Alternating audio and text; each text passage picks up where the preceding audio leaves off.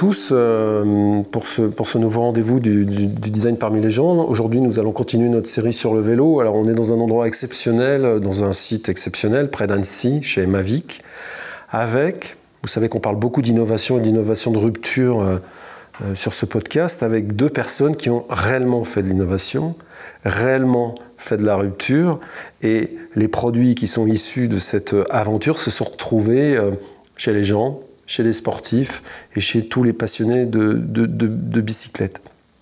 Alors, bonjour Jean-Pierre Marquin, bonjour Jean-Pierre Lacombe. Est-ce que vous pouvez euh, euh, peut-être vous présenter un peu plus précisément que je l'ai fait euh, Monsieur Lacombe d'abord? Donc Jean-Pierre Lacombe, j'ai 73 ans, donc je ne suis, pas, je suis plus un, tout nouveau dans le métier, mais j'ai vraiment participé effectivement à... Je sais comment l'expliquer? Euh, c'était une vie passionnante que celle qui a consisté à fabriquer des composants de vélo, à mettre sur le marché des composants de vélo innovants. Euh, dans un, métier qui était un métier de tradition.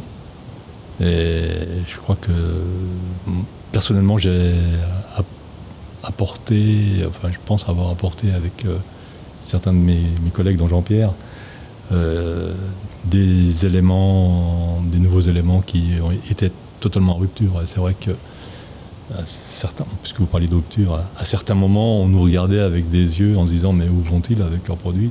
C'est pas possible, ça ne marchera jamais. Et, non, c'était, je pense, vraiment ce qu'il fallait faire. Alors, je crois, puisqu'on parle de rupture, qu'une de vos premières ruptures, c'est que vous avez euh, embauché l'autre Jean-Pierre, Jean-Pierre Marca, qui, est ici. Nous nous sommes rencontrés euh, euh, parce que je travaillais chez Louk à l'époque. Louk et Mavic étaient partenaires de l'équipe de France pour la préparation des JO. et donc, nous, nous, participions à des réunions techniques pour améliorer le matériel, notamment à des, essais en soufflerie à Saint-Cyr-l'École.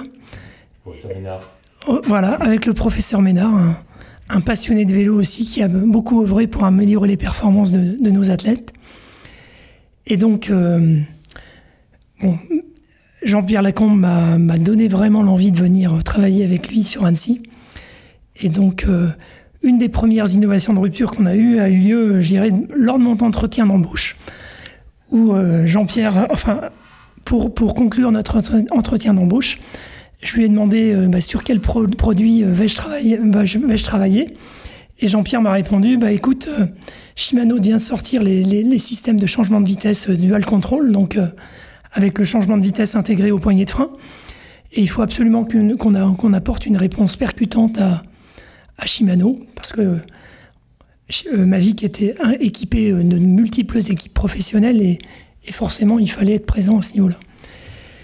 Et donc euh, voilà, et c'est là, là qu'est née euh, l'idée du dérailleur électrique, qui a été quand même une rupture dans ce domaine.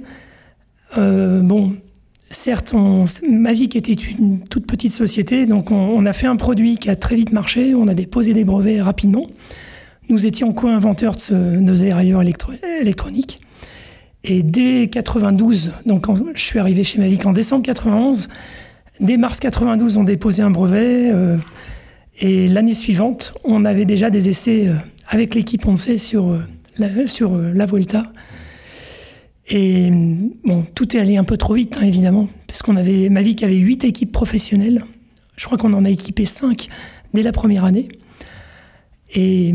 Puisqu'on a parlé de la Once, je voudrais quand même parler de, de, de, cette image que, que, que, j'ai vue avec un vélo Once où la légende dit un vélo avec 20 ans d'avance, euh, tout équipé en composants français, tout, ma vie qui, qui, équipe une équipe euh, professionnelle espagnole parmi les, plus performantes. C'est-à-dire que le top du top du top à l'époque, c'était fait par vous. J'avais aussi la chance de travailler sur le, dans, dans, dans mon premier travail dans, le cycle, justement chez Look, qui était le fournisseur de ces cadres Once. Donc, et j'ai effectivement inventé aussi chez eux la fourche monoblade, les potences ergostem, qui étaient quand même des, des ruptures moins importantes, mais déjà des petites ruptures dans le domaine du, du, cadre. Et donc ce vélo, effectivement, était un vélo français, euh, assez en rupture. euh, du point de vue aérodynamique, du point de vue. donc, justement, c'était issu des travaux avec le professeur Ménard, Ménard en, en, professeur en mécanique des fluides, hein, qui avait justement travaillé sur l'amélioration de ce cadre look pour qu'il ait des, performances aérodynamiques hors du commun pour l'époque. Alors, pour, pour situer 93, le vélo français est est, pratiquement euh, complètement mort. Hein. Ça a commencé doucement euh, au début des années 80 et puis ça s'est accéléré en 85. Mavic, lui, est toujours en train d'innover et est toujours là. Et un petit peu avant cette apparition du, de l'électronique, on dirait du numérique aujourd'hui, dans, le dérailleur, chez, Mavic, les innovations avaient, commencé. Et votre arrivée chez, Mavic, elle est... Euh, elle est aussi une histoire de rupture parce que vous aviez une entreprise de, décolletage et de, de, tournage de fraisage.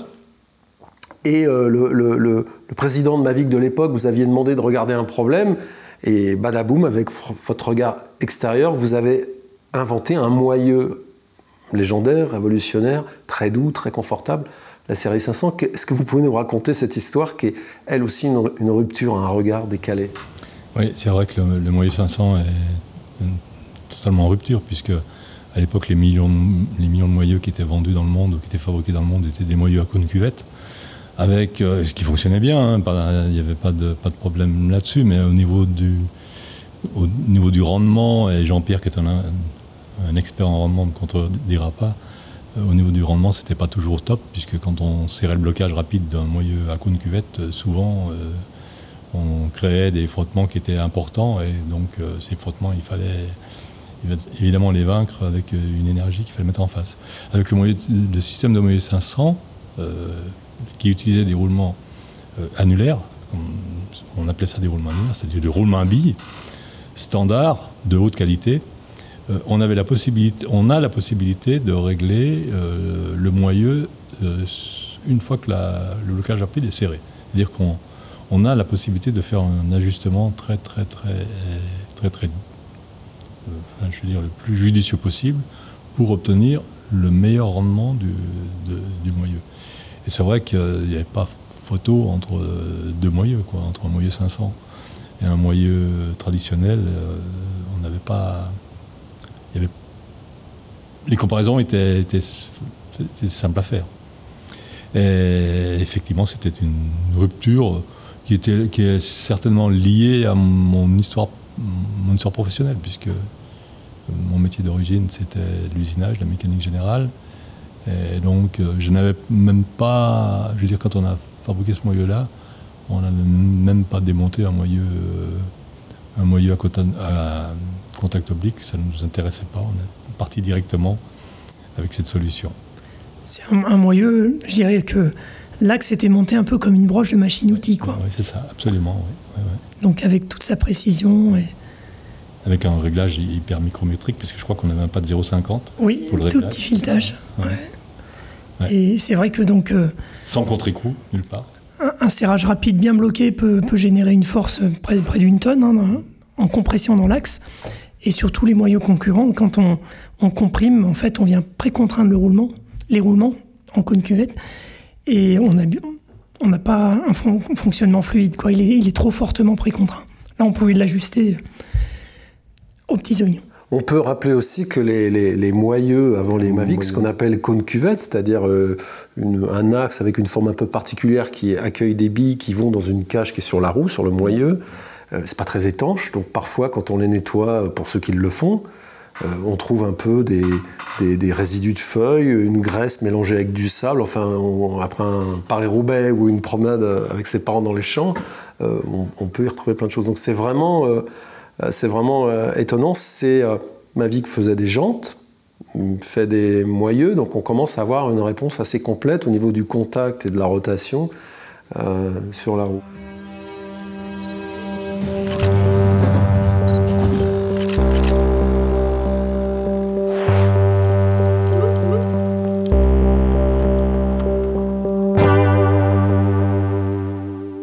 L'histoire s'arrête pas là.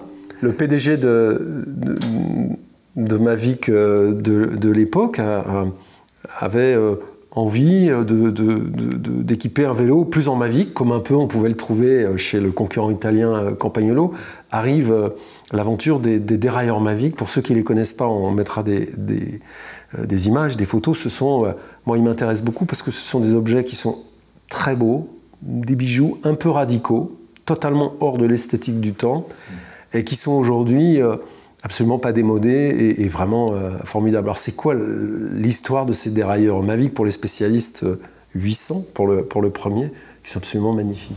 C'est un mécano. Un dérailleur Mavic 800, euh, 800 de l'époque, c'est un mécano. pourquoi un mécano? Parce que c'est un assemblage de pièces, un assemblage de pièces totalement interchangeable, totalement démontable et qui permettait de faire évoluer euh, son dérailleur euh, en double ou triple, double, triple plateau. Euh. alors l'histoire, elle est aussi basée sur les moyens de production, puisque quand on a lancé ce dérailleur, on n'avait on avait, pas la volonté d'investir dans des moules ou des outils de forge conséquents pour de, l'usinage, traditionnel comme les dérailleurs étaient obtenus. Donc on est parti sur des solutions beaucoup plus radicales qui consistaient à filer des, barres de métal, comme nous filions des barres de métal pour, pour la fabrication de nos jantes. Et ces barres de métal étaient usinées sur des machines, sur des tours automatiques, et des pièces tombaient euh, finies d'usinage. On était parti sur des solutions encore là euh, radicales, puisqu'on n'était pas dans, le traditionnel en termes d'usinage. Ma vie qui était aussi radicale sur ses, sur moyeux, sur la finition sur l'anodisation dure, les anodisations, c'est des choses qu'on ne trouvait nulle part ailleurs. Mais d'ailleurs, c'était sur, sur les, les dérailleurs, mais aussi sur les freins, les poignées.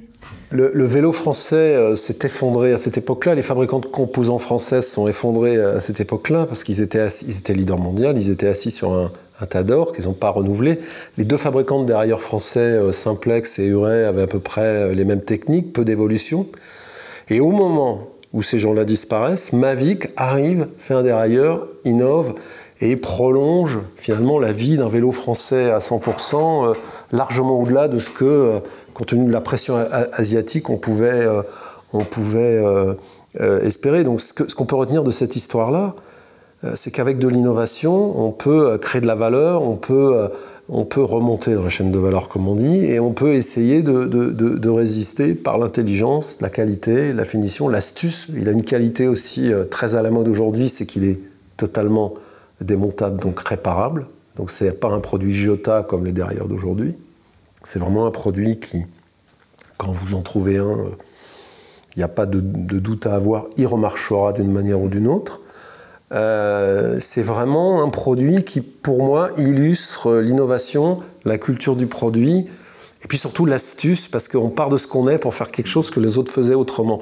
Plastique pour Simplex ou forge aluminium, découpage, estampage du métal pour, euh, pour euh, maîtrise de la, de la fonderie d'aluminium pour Campagnolo. et Mavic arrive en faisant de l'anodisation, comme en faisaient les, Japonais, donc il y a une qualité de finition vraiment très très très très belle, comme les roues Mavic de l'époque. C'est vraiment, euh, on comprend pourquoi finalement vous êtes toujours là aujourd'hui. Pour revenir sur effectivement aussi une rupture importante que, que Jean-Pierre a amenée, avec aussi Benoît, c'était la, création, euh, la rupture qu'il y a eu dans la roue. Peut-être que tu peux l'expliquer, Jean-Pierre. Crossmax. Oui, avec la Crossmax tu on, voyait aussi venir une concurrence asiatique euh, avec Araya, Alex, euh, enfin, et j'en passe, où le marché de la jante aussi était en train de partir d'Europe. Et, et, tu as réussi, grâce à cette stratégie, à mettre en place une piste de décollage pour Mavic qui a, alimenté toutes les années qui ont suivi. Ça, c'est la stratégie de la roue. Chaque vélo avait des roues. Ça, voilà, ça, existait, euh, ça a toujours existé depuis que, depuis que le vélo existe. Les roues étaient, euh, étaient des produits d'assemblage euh, qui étaient réalisés par différentes, par différentes, par différentes personnes, soit le, soit le fabricant de, soit le fabricant de, de, vélos, soit un spécialiste du montage de la roue, mais surtout avec des composants qui venaient d'origines différentes, une jante qui venait de chez Mavic, de chez Rigida ou chez Super Champion, parce qu'on parle, parle d'histoire, donc voilà. Ce sont des entreprises, ce sont des, marques de l'époque.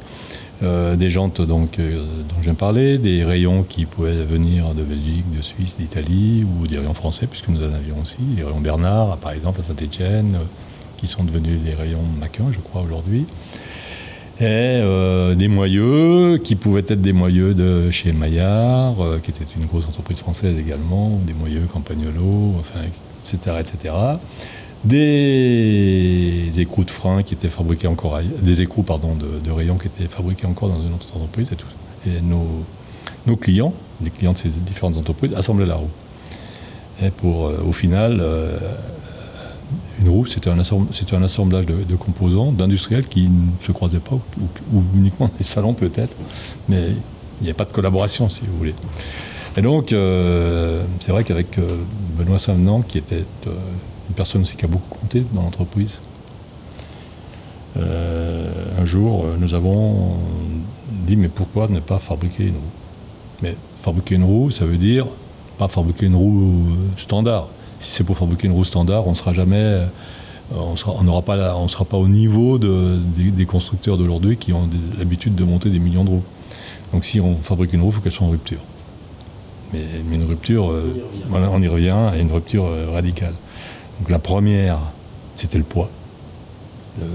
L'objectif, c'était vraiment faire une route de mountain bike ultra légère. Et là, c'est Jean-Pierre qui a eu la, l'idée de faire de l'usinage chimique. Et franchement, ouais, les premières Crossmax. Les euh, premières Crossmax, c'était ouais. extrêmement léger. L'usinage chimique, qu'est-ce que c'est Alors, alors c'est peut-être pas très écologique aujourd'hui. Non. Mais, mais franchement, c'était. Enfin, Jean-Pierre va en parler mieux que moi, mais c'était le moyen d'obtention d'une jante légère, tout en étant euh, suffisamment rigide pour répondre aux exigences de, de, la, de la compétition de l'époque, parce que l'époque, la, compétition de, de, mountain bike, c'était quand même. c'était quelque chose. Hein. Ouais, Donc en fait, euh, il fallait effectivement réaliser une jante beaucoup plus légère et, idéalement tout aussi résistante que les, jantes euh, existantes. Donc il y a eu un partenariat déjà aussi avec le CRV, avec Péchiné, pour développer des nouveaux alliages d'extrusion plus résistants. Euh, le dilemme qu'on avait, c'est qu'en fait, pour, pour, créer, pour pouvoir filer ces alliages plus durs, il fallait avoir des, des jambes plus épaisses. Et donc, euh, ça, allait à l'encontre de ce qu'on cherchait, en fait, ce qui était euh, réduction de la section de la jambe pour réduire son poids. Et donc, on a cherché des solutions et, finalement, donc, on, filait un profil épais qui était ensuite euh, cintré, soudé, parce que le process ne nous permet pas de réduire les épaisseurs. lors du cintrage, si on, veut cintrer une jambe qui est trop fine, les parois se mettent à flamber. Et donc, on filait un produit épais qui était ensuite attaqué chimiquement à la soude. Hein, tout simplement chez, notre, chez nos anodiseurs, enfin chez notre anodiseur qui était intégré en fait, pour pouvoir euh, réaliser une jante légère. Et ça donnait effectivement une jante ultra légère. Les premières jantes Crossmax sortaient à 300 grammes. Alors que ouais, on est plutôt à, ouais, on était près, près, de 500 grammes. Ensuite, euh, bon, effectivement, euh, on a trouvé après derrière, il y a eu une deuxième révolution de roue qui a été. Ouais, mais Peut-être pour revenir à la Crossmax, je pense aussi, euh, euh, donc euh, la première partie, enfin, il fallait régler l'affaire de la jante, ça a été réglé comme tu viens d'expliquer Jean-Pierre, mais il, nous fallait un design global pour vraiment faire une rupture, parce qu'une roue c'était un moyeu anodisé ou pas, une jante anodisée ou pas, des rayons toujours en acier inox ou chromé, donc il nous fallait un design, global. Le design global de cette roue, c'était, le parti pris, c'était de dire, il nous, faut, il nous faut une roue noire, mais totalement noire. Et, il faut que cette roue, à 50 mètres ou à 100 mètres, on puisse la reconnaître sans, enfin, je veux dire, sans, erreur possible. Donc, le parti pris, c'est de dire faire une roue noire. Et faire une roue noire, ça veut dire faire des rayons noirs. Et à l'époque, ça n'existait pas, les rayons noirs. Donc, on a traité des rayons les premiers, ils étaient peints ou ils étaient. Non, je crois pas. Hein. J'ai plus souvent on, je crois. Ouais, il y a eu du cingage noir. Cingage noir. Et donc, on a fait un assemblage de roues qui était vraiment. Euh, je veux dire, la roue euh, montée avec euh, son, son moyeu qui était hyper léger aussi. Hein, son, moyeu, bien évidemment, issu du, du, du, 500, des moyeux 500, hyper léger. Et ces rayons noirs sont sa jante euh, d'une forme, euh, une forme particulière. On a, obtenu une roue qui était, comment dire, qui, était vraiment Enfin, je veux dire, quand on voyait cette roue, elle, était totalement différente de ce qui existait. On est, en quelle année, là Là, on a 80... 14 ou 15 14 Ouais. Je ne sais plus en tête. 93 ou 94, ouais. Après la CX-30, donc Ou c'est déjà la CX-30 alors ça, c'était un produit sur la route. La CX, les CXP30, c'était une gamme de... La CXP30, c'était avant ça. Ouais, c'était D'accord, c'est avant, c'est ça. Parce que ce que vous nous parlez semble un peu plus révolutionnaire que... Non, CXP30, c'était pas, pas, une jante. Hein. C'était pas une roue, c'était une jante. C'était une jante, une jante aéro. La c'était la première, on peut dire la première roue, la première roue... En rupture, oui. En rupture, voilà, voilà.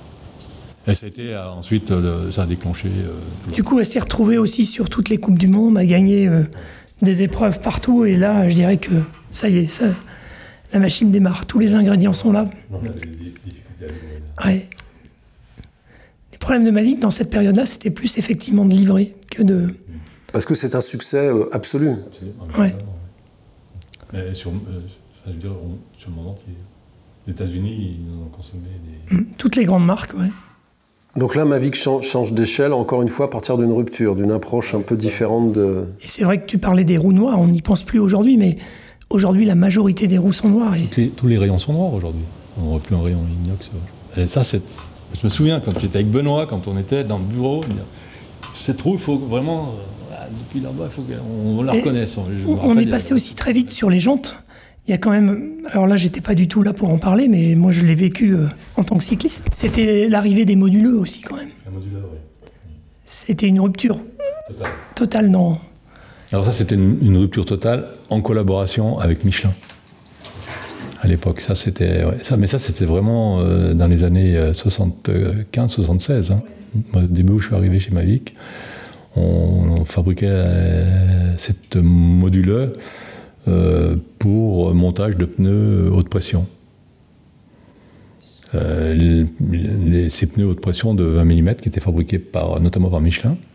Euh, il y avait un ingénieur chez, Michelin qui était passionné, qui s'appelait M. Dubois. J'ai toujours, un souvenir de ce M. Dubois. On a travaillé en collaboration avec lui et on a sorti euh, des jantes euh, sur lesquelles se montaient ces, pneus fins qui ont révolutionné complètement le marché puisque les roues à boyaux qui, qui équipaient la majorité vélos, des vélos de l'époque ont été, je dirais, balayés par ces, par ces, par ces roues, par ces jantes, euh, ces pneus, ces pneus étroits, la, la module. Tu as raison de le rappeler, Jean-Pierre. En tant qu'utilisateur, je me souviens bien de cette transition parce que c'est vrai qu'avant avant la module, un vélo performant avait forcément des boyaux. Mais quand même, le, boyau, en termes de, en termes d'usage, quand on crève, c'est quand même quelque, un produit, il faut aimer bricoler, il faut mettre les mains dans la colle. Euh, c'est quand même pas un produit pratique pour l'utilisateur. Là, le, gros gros intérêt, c'était que ça, ça, a quand même simplifié l'usage, la réparabilité, euh, ça rendait le vélo plus accessible pour les non-bricoleurs, on va dire. Ah, c'était une belle période de collaboration avec, euh, avec Michelin, effectivement. Et on, on, peut parler aussi de la rupture qu'il y a eu après dans la roue aussi, notamment en mountain bike sur la deuxième Crossmax avec. Euh, avec ton idée du, du, flot perçage. Ouais. ouais. Bah et puis, ta volonté aussi, enfin, c'est né de la volonté de faire du tubeless. Mmh. Ah oui. Et, et, de pouvoir mettre autour de la table. tubeless, là, ouais. Et pouvoir mettre euh, autour de la table deux ennemis jurés. Absolument, ouais. Peut-être que tu peux nous en dire un peu plus. Le tubeless est né chez Mavic? Ah, ça, c'est né chez, totalement chez Mavic, euh, d'un prototype réalisé réalisé dans l'atelier de Mavic Sport. Et là, on a fait des tests avec des pneus standards, je dirais. On a vu que ça pouvait fonctionner. Et, donc, on a réuni euh, deux ennemis, comme tu dis, à l'époque, euh, Hutchinson et Michelin, pour leur demander s'ils voulaient collaborer au développement d'un pneu tubeless, un système qu'on avait appelé à l'époque l'UST, c'est ça, hein, Jean-Pierre? Oui, c'est ça. Et euh, les deux responsables, le président de, Jinson, qui, j'ai plus son nom aujourd'hui, il m'échappe, mais le responsable pneu de rouge chez Mavic, de chez Michelin. Euh, nous les avons rencontrés chez Mavic. Et ils se sont dit, d'accord, on, est prêt à, partir, à collaborer pour travailler sur ce projet-là. Et c'était intéressant puisque assez rapidement les, les produits ont été performants. Nous, nous au niveau de au niveau de la jante, grâce au système, au système de flux au perçage, on supprimait complètement le, perçage du pont supérieur de la jante, donc on était une étanchéité parfaite. Euh, les formes euh, de clipsage du pneu, on les avait trouvées, ça fonctionnait bien, sur, le mountain bike. Hein. Et les, fabricants de pneus ont travaillé aussi et ont apporté des solutions qui, qui tout de suite ont, bien fonctionné. le deal, c'était de dire si, si, si, si ça marche, euh, on ne bloque pas on ouvre euh, à la concurrence. On ouvre à la concurrence. Pas bloquer le système, parce que si on bloque le système, euh, on sait que Michelin allait fabriquer X, X, milliers de pneus par an, Hutchinson euh, aussi, et nous, une certaine quantité de, de jantes ou de roues, mais ça allait s'arrêter là. ce qu'on voulait, l'objectif c'était d'en faire un système universel. voilà, donc on n'a pas bloqué, on n'a pas bloqué, les, on, donnait des licences gratuites d'ailleurs, à, d'autres, hein, Jean-Pierre Oui, bien sûr. Euh, C'était pas tout à fait gratuit, il y avait un droit d'entrée. Mais, on a commencé avec Shimano, avec euh, Campagnolo, avec tous nos, tous nos concurrents. Bon, initialement, il y en a beaucoup qui, ont, qui ont essayé de faire autre chose. Mm. Donc il y a, il y a eu d'autres innovations qui ont essayé de, de germer à ce moment-là, parce que je pense d'un point de vue fierté, euh, prendre une licence à Mavic, c'était quand même, ça faisait un petit peu mal. Et donc, euh, mais leurs leur systèmes ont avorté. Donc, euh, il y avait des gens beaucoup plus puissants que nous hein, qui ont essayé d'imposer leur système.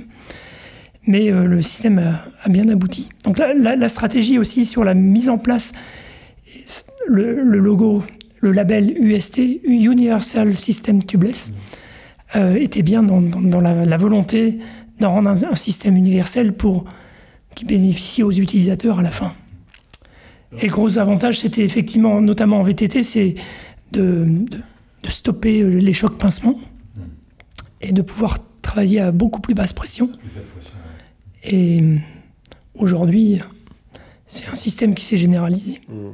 C'est intéressant euh, d'un point de vue, en prenant un peu de hauteur. Euh, effectivement, euh, on, peut constater que les, les, entreprises françaises ont du mal à collaborer entre elles ou, ou à se regrouper pour faire quelque chose de plus grand qu'elle. Alors là, on a, on a Merci Mavic qui a permis à, deux, à deux acteurs, Michel Hutchinson, euh, d'avancer ensemble. Ça, c'est vraiment euh, étonnant. Deuxième chose étonnante, c'est de se dire euh, si le euh, si le gâteau est plus grand que nous, bah, le gâteau il sera grand pour nous aussi. Et si on, comme on est les premiers, bah, on sera voilà bon. Et, une, question d'open innovation. Alors bien sûr il y a une licence parce qu'il y a un peu de, il, y a, il, y a, un kit de, de, de, règles et il faut apprendre. C'est normal, ça, tout ça. Il y, a, il y, a, une logistique. Il faut, enfin ça coûte de l'argent euh, de, gérer des relations. C'est pas pas honteux du tout. Mais euh, de se dire si, et puis se dire surtout que l'innovation va servir les pratiquants, c'est-à-dire être orienté sur les gens euh, qui vont avoir des sensations particulières en faisant euh, du, vélo dans des endroits euh, un peu c'est vraiment, vraiment tout à fait intéressant. Je ne savais pas que ma vie était à l'origine du tubeless. Encore une surprise. On va compter un peu les innovations depuis le début de notre conversation. C'est assez étonnant. c'est aurait pu parler aussi des gens de soudés hein, et de l'usinage des flancs. Et... il y a eu, eu d'autres innovations qui sont. SUP, le système, voilà. Ah, c'est vous aussi. Donc, ce que j'ai sur mes jantes. Euh, que... Le SUP. D'accord, le SUP. Alors, le SUP, qu'est-ce que c'est? Alors, attends. Soudage, usinage, process. tout de suite, ça fait plus sérieux.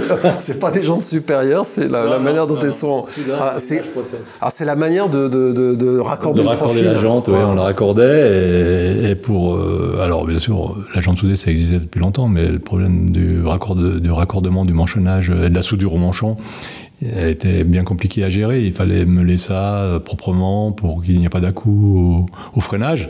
Et là, en faisant un usinage parallèle, des, deux, des deux faces, on avait un, usinage qui était, qui, était parfait. Et quand on recouvrait ça encore, quand on recouvrait ça de céramique, parce qu'on a fait ça aussi, Jean-Pierre, hein, les jantes recouvertes de céramique pour améliorer le freinage, c'était top.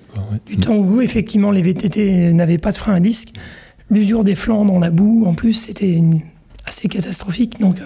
mais la grosse marque a, été recouverte de céramique, on n'en a pas parlé tout à l'heure. Hein. c'est grâce à la céramique qu'on pouvait avoir des, des Parois surfaces, des parois très fines.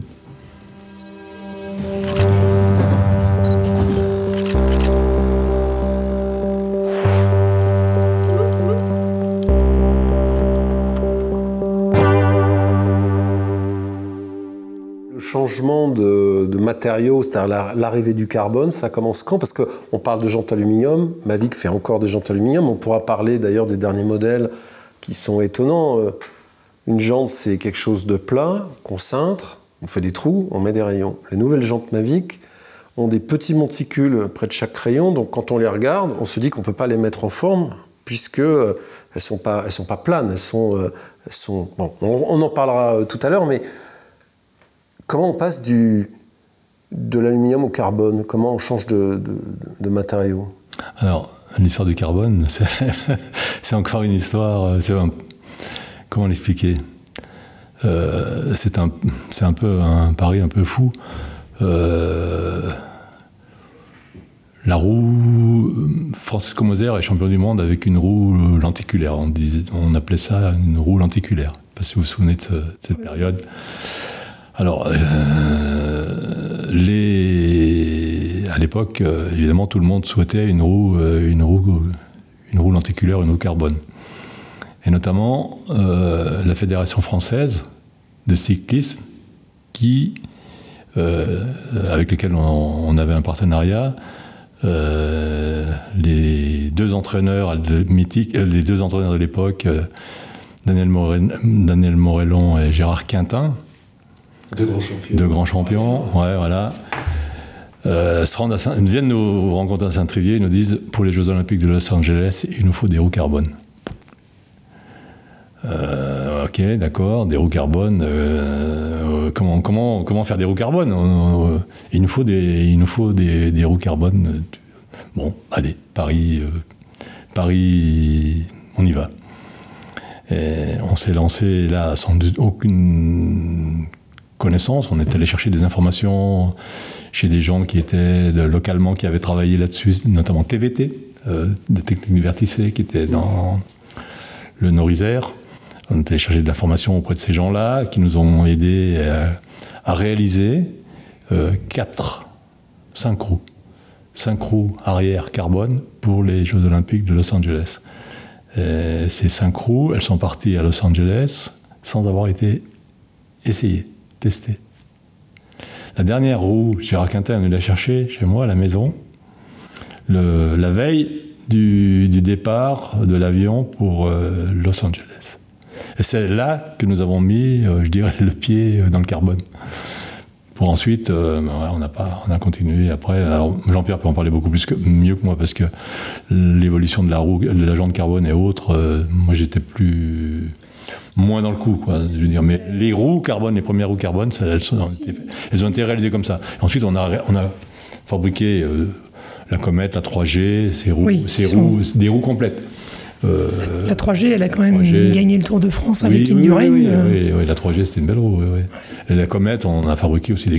Je veux dire, une roue qui se vendait, j'ai plus les prix en tête aujourd'hui, mais une roue qui se vendait au prix où elle se vendait, euh, c'était assez, c'était assez extraordinaire. On en fabriquait quelques-unes par jour, pas beaucoup, mais on avait une personne qui était, euh, dans son, atelier euh, bien particulier, fabriquait des roues, des roues carbone.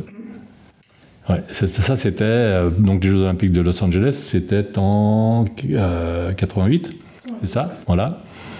Et ensuite donc pour 92, là pour les Jeux Olympiques de 92 à Barcelone, là il y a eu toute l'aventure autour du carbone et le vélo Lotus de Chris Boardman, où euh, c'était aussi un autre pari, puisqu'on a un ingénieur de chez Lotus qui nous appelle un jour en nous disant euh, je veux réaliser, je suis en train de réaliser un vélo pour Chris Boardman. Euh, est-ce que, est-ce que je peux venir vous voir? Je me souviens, moi, j'étais un peu passionné d'automobile à l'époque. Il était arrivé avec une élan, une Lotus Élan dans la cour. Déjà, ça, ça m'avait un petit peu excité. right. Donc, on, avait, on a d'abord essayé la voiture. Et ensuite, on a parlé du produit. Et en fait, c'était, c'était comment euh. Rudy Thoman. Rudy Thoman, qui avait euh, travaillé pour Lotus et souhaitait faire un vélo pour les Jeux Olympiques de, de Barcelone, mais le- ce fameux vélo Lotus euh, avec euh, un, seul, euh, un seul bras. sur la fourche avant et sur la roue arrière. Donc, bah, les paris aussi, on est, on est parti à fabriquer des composants pour, cette, pour ces Jeux Olympiques de, de, 92 avec le, résultat qu'on connaît. Hein. les médailles derrière. Les médailles, les médailles d'or derrière. Hmm. Sur des produits aussi qui ont été développés et testés à la vitesse grand V parce qu'on n'avait pas beaucoup de temps entre euh, la période où la, demande et la livraison. Il y, a souvent beaucoup d'affichage euh, publicitaire entre le passage, euh, entre la compétition, la Formule 1 et l'automobile de Monsieur Tout le Monde, entre le vélo de Borman, les roues lenticulaires des Jeux de Los Angeles. Est-ce que ça a vraiment, du coup, amené Mavic à, à faire des roues carbone pour, pour, pour tous les sportifs donc il y a vraiment un lien direct entre sport et, produits chez, chez Mavic. après, là, je connais un petit peu mieux parce que 92, moi, j'étais bien occupé par le ZMS aussi. Mais on avait Serge Maniglier qui a beaucoup travaillé sur le vélo Lotus. Et après, tu nous as resservi le couvert pour 96, pour les JO d'Atlanta, avec un très gros partenariat aussi euh, avec, avec la Fédé américaine. Et et avec. Euh, Mavic devient le, fournisseur de l'équipe américaine. Ah oui, oui, absolument. Mais on continuait aussi avec l'équipe, euh, avec la fédération française. Il y a eu des partenariats avec les fédés australiennes. Mais je dirais que c'est vraiment les JO qui cadençaient euh, les rythmes de développement Mavic, quoi, à cette époque. Dans, une, mais surtout dans une période très, très, très, très réduite, parce que quand je veux dire, entre le contact, euh, le contact et la livraison, il y avait très, très peu de temps. Quoi. Il fallait... Mais ça, c'était des challenges qu'on aimait bien chez Mavic. C'est une culture d'entreprise, ce côté un peu de, corsaire. Euh, et là, on arrivait à. Enfin, je veux dire, on motivait les troupes. Euh, c'était. Hein, Jean-Pierre, hmm. les sœurs. Mais c'est vrai que la passion venait de la direction et était diffusée chez tous les salariés derrière. Tous les salariés de Mavic étaient fiers de ses médailles, de ses succès. Donc on peut dire que vous étiez un patron produit Ça, je confirme. Hein. c'est un compliment dans ma bouche. Le, produit, pour moi, c'est le cœur. D'accord. D'accord. Quelle, quelle, quelle, aventure Alors aujourd'hui, euh, grâce à, Jean-Pierre Merca, parce qu'il y a deux Jean-Pierre, il faut les citer, on a, on a vu comment euh, était, euh, était fabriquée et composée une, roue carbone contemporaine. C'est absolument étonnant. C'est un cercle, des rayons qui traversent la roue de, part en part, comme des, un ensemble de, grandes diagonales au diamètre, totalement détendu. Puis on vient mettre un, on vient tendre avec un, un, moyeu, et tout ça est parfaitement centré, ça pèse rien, c'est une technicité absolument euh, incroyable. Et au départ, c'est une matière molle. Oui, oui, oui. Mais c'est vrai que les, composites, notamment le carbone, ont des propriétés mécaniques exceptionnelles. Ils ont beaucoup de travers, hein. ils sont pas très résistants au choc, ils sont pas bons au cisaillement. Mais, et donc c'est pour ça d'ailleurs que je dirais, il y a eu une mutation entre euh, des produits euh, aluminium. Il y a eu une période où il y a eu des produits hybrides, où il y avait de l'aluminium et, et, du carbone. Et puis euh, vers du full carbone, comme ces, ces, ces roues Cosmic Carbon Ultimate qui sont 100% carbone. Et, mais pour, pour sortir ce genre de produit, quand on a des coureurs qui descendent à 80-90 km/h, il faut être vraiment sûr de ce qu'on met sur le marché. Et il y a eu pas mal d'accidents, hein. pas chez nous. On a, on a toujours été très très prudent et dans la mise au point de nos produits et dans, dans leur mise sur le marché. On a, on a traversé l'atelier des tests, c'est impressionnant, c'est quasi euh, des tests d'équipement de, de, militaire. Hein. Il y a à peu près euh, tout ce qu'on peut imaginer. Euh, plus de 80 tests hein, pour sortir une roue que, doit valider une roue pour, pour, pour la sortir. Alors c'est des filtres hein, qui sont très très sévères. Tout ça pour dire qu'on était gonflé quand on, laissait partir une roue à Los Angeles sans l'avoir testée Oui, il faut... Il faut... Fallait, fallait être un peu fou aussi. Il fallait que les produits soient effectivement bien nés, mais oui, c'était un... Aujourd'hui, ce serait plus possible, clairement. Et alors, j'en ai parlé tout à l'heure, c'est ces roues, euh, ces roues contemporaines euh, avec cette forme de jante euh, jamais vue, très belle, comment comment c'est fabriqué ou pourquoi elles existent ainsi? Parce que chez vous, la fonction et l'efficacité priment sur l'esthétique, même si on a vu que les, les rayons noirs étaient importants. Alors justement, oui, ça c'est aussi bah, c'est des produits qui sont nés sur la Crossmax et l'Axirium. en fait, on s'était rendu compte que sur une jante, une jante en aluminium notamment, il y a beaucoup de contraintes autour de l'accroche du rayon. Il y, a, beaucoup de problèmes de fatigue aussi autour de l'accroche du rayon parce qu'elle est très sollicitée. Et donc, euh, comme le profil était extrudé, comme le profil est extrudé, il faut mettre la matière suffisante pour l'accroche du rayon, mais entre les rayons, il y a beaucoup trop de matière. Et donc, euh, ça, ce fut un, brevet phare de Mavic qu'on a déposé dans l'époque Mavic Sport, euh, l'ISM, l'Interspoke Milling, donc, euh, qui consiste à enlever la matière. C'est-à-dire qu'on a par exemple 2 mm 1 d'épaisseur de matière au rayon, et entre les, entre les rayons, on, a 0,6 mm d'épaisseur. C'était aussi une réponse plus propre à l'attaque chimique. Et ce brevet-là, en fait, a été. Euh, il y a eu plein de tentatives de contrefaçon dans les années 2000. Euh, et on a toujours gagné nos, nos procès. Et, donc, c'était un avantage concurrentiel euh, très important aussi. Et donc, aujourd'hui, on fait un usinage intégral. En fait, on file un produit plus épais. Et ensuite, on fait un usinage intégral de la jante, ce qui permet d'avoir un visuel différent, une optimisation vraiment de la matière est là où il faut. Et après, les, copeaux sont recyclés euh, derrière.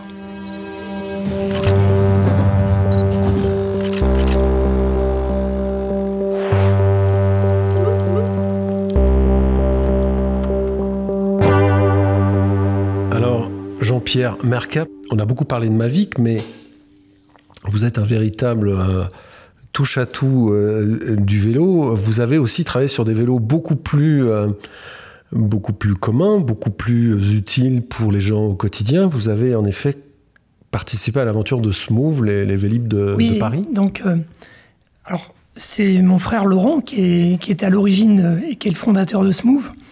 En fait, lui, euh, lui avait, il avait travaillé en fait initialement dans un bureau d'études qui s'appelle Indigo Altermodal, créé par mon un troisième frère qui s'appelle Nicolas Merca, qui lui euh, il, a, monté un, bureau d'études d'urbanisme qui permet de, de, gérer les, réseaux cyclables en France. Et notamment, il est à l'origine de la Via Rona, de, la Loire à vélo, de plein de projets comme ça. Et, justement aussi de l'intégration du vélo en ville dans, très, nombreuses métropoles françaises. Il lui avait été posé la question justement de mettre en place des vélos en libre service, euh, notamment dans la ville de Montpellier. il avait fait des appels d'offres euh, auprès de, sociétés qui, font des, vélos en libre service. Et il s'était rendu compte que personne n'arrivait à répondre à, son appel d'offres avec les contraintes que lui demandait la ville de Montpellier. Et puis je me souviens d'un Noël où il m'avait expliqué euh, à table, hein, à, Noël, il m'avait griffonné, euh, ouais, tiens, ça serait quand même bien de sécuriser le vélo de telle ou telle manière en griffonnant sur la table en papier euh, un petit schéma. Et je l'ai appelé, je lui ai dit, tiens, ouais, j'ai un proto. Et il est venu. Le proto, il m'a dit, ouais, mais là, on a fait un proto de fourche qui permettait de sécuriser le vélo de manière beaucoup plus radicale que ce qui se faisait auparavant. M'a dit, oui, mais là, faut que tu me fasses un vélo maintenant. Et donc, je l'ai mis en contact avec un cadreur lyonnais qui a fait son premier vélo smooth. Et il a présenté ça à la ville de Montpellier qui a dit Mais c'est génial votre truc, euh, il nous en faut absolument. Et puis, de fil en aiguille, il a créé la société Smooth. On a commencé à équiper euh, très rapidement les, premières villes. Alors, c'était un peu dans la douleur, hein, parce qu'on on avait nos capitaux, nos capitaux propres. Donc, euh, mon frère Laurent a, à trouver d'autres investisseurs qui sont. Et puis de fil en aiguille, en fait, le concept s'est développé. On a, eu euh, la ville de Valence, Montpellier, euh, Clermont-Ferrand, Dijon, je crois, enfin, Besançon. Et puis après, mon frère Laurent, c'est quand même il, aime bien voyager. Il s'est attaqué. on a gagné Moscou, deux villes au Kazakhstan, Helsinki, Copenhague. Euh, puis Vancouver, donc euh, Marrakech, des, villes un peu partout dans le monde. Et puis euh, nous, Paris proposait un renouvellement des, des Vélib. Et un peu à notre surprise générale, on a été, on a été sélectionné pour équiper les Vélib de Paris. Déjà avec un musculaire et un électrique. Avec un musculaire et un électrique, dans un timing qui était très très très court avant, avant, l'appel d'offres, euh, avant de répondre à la ville de Paris, La société faisait presque déjà 10 millions d'euros de chiffre d'affaires, ce qui est quand même pas négligeable dans le cycle, avec des produits qui fonctionnaient plutôt très bien sur Helsinki, sur. Mais bon, les Vélib de Paris, c'était quand même un projet pharaonique, avec un cahier des charges quand même sévère dans un timing très très court, et avec plus de 15 000 vélos installés, je ne sais plus, près d'un millier de stations. Et donc, euh, j'ai décidé à cette époque, en fait, pour accompagner mes frères, parce qu'un autre frère a rejoint l'aventure à ce moment-là, j'ai voulu euh, prendre une année sabbatique de ma vie pour les rejoindre. Congé sabbatique qui m'a pas été accordé, en fait, et j'ai dû rester une journée par semaine. Le vendredi, je travaillais pour ma vie, et les 15 autres jours de la semaine, je naviguais entre Lyon et Paris pour mettre en place ces Vélib. Et, mais finalement, on a réussi à, effectivement à le réaliser, dans la douleur, hein, certes, hein, je ne vais pas m'en cacher. Et aujourd'hui, on, s'est libéré de. On a vendu nos parts, on n'est plus actionnaire de Smooth. Et Smooth continue sa vie euh, de manière indépendante. Mais ce fut une belle aventure en rupture, dans un domaine qui me plaît énormément, hein, puisque je, toute ma vie, je suis allé travailler, j'ai eu la chance de pouvoir aller travailler tous les jours en vélo, qu'il neige, qu'il vente, qu'il pleuve. Et je trouve que c'est un, moyen formidable de se déplacer en ville. Et donc, euh, j'avais envie d'œuvrer dans ce sens. Paris est une ville quand même particulière. Hein. En termes de vandalisme, les taux de vandalisme, on ne s'attendait pas à ça. Euh, on n'a pas ces problèmes. Enfin, on n'avait pas ces problèmes dans d'autres villes. Euh, il faut savoir aussi que les gens qui veulent vandaliser sont des gens aussi très créatifs, très ingénieux, et on n'imagine pas, euh, on n'imagine pas suffisamment euh, tous les modes de défaillance possibles. Donc c'est quand même, euh, c'est un concept intéressant qui est offert, et c'est dommage qu'en fait qu'il soit, qu'il soit mis, mis un petit peu en péril à cause des, dégradations qui sont faites autour de ça. Donc le vandalisme là-dedans est, est un problème majeur. Donc les, vélos en libre service, les vélos à location longue durée sont beaucoup plus préservés et c'est un concept plus durable. Euh, c'est ce qu'on a sur Annecy avec des flottes de vélos en libre service, des, flottes de vélos en, location longue durée qui sont entretenus par l'utilisateur. Vous pouvez retourner, si vous avez des problèmes d'entretien, retourner vers le locataire pour euh, réaliser l'entretien ou la maintenance. Mais vous avez la responsabilité du vélo, vous en prenez soin. C'est pas un vélo euh, qui est livré à tout le monde euh, sur la place publique. Tout à fait, dans l'équation entre usage et, possession, euh, on a appris grâce à, Paris, qui est, qui, est, une ville un peu laboratoire sur certains sujets, qu'il fallait un curseur un peu euh, oui dans l'usage, mais avec une responsabilisation de l'utilisateur. Sinon, euh, bah, c'est ce que vous pointiez, des, questions de dégradation qui, sont, qui, qui dépassent l'entendement hein, ou les modèles économiques, tout, ça, tout simplement. Et le, challenge aussi sur Paris, c'était qu'initialement, un tiers de la flotte devait être électrique. Donc 100% des bornes devaient être électrifiées. Et donc, euh, bah, ça nécessite des infrastructures quand même beaucoup plus compliquées qu'un système purement passif ou qui peut être euh, résolu en, gestion sans fil. Donc euh, le, challenge était quand même euh, techniquement très, très très dur. Oui, l'énergie nous ramène au, concret, mais elle est aussi. c'est intéressant d'avoir cette innovation extrême de rupture sur de la pure performance, et puis aussi cette, cette innovation sur le, durable, la résistance, la résilience, et puis des mobilités qui permettent de calmer les villes. Parce que bah, l'usage de vélo aussi en ville permet aussi euh, bah, d'améliorer la santé. C'est quand même euh, le, volet santé, on n'en parle pas suffisamment, mais c'est c'est un vecteur très fort du vélo. Euh, la sécurité sociale devrait encore plus financer, enfin aider, nous aider à, à promouvoir le vélo. Voilà, on va dire ça comme ça. D'avoir un minimum d'activité physique quotidienne, c'est excellent pour la santé. Donc non, je le répéterai jamais assez, le, vélo, c'est une invention formidable. J'ai envie de vous poser une question, c'est... Euh, vous avez prouvé, montré, démontré qu'il était possible de produire et d'innover euh, en France. Quel conseil vous pourriez donner à tous les gens qui essayent de, rebâtir une industrie du, vélo euh, ici dans notre pays?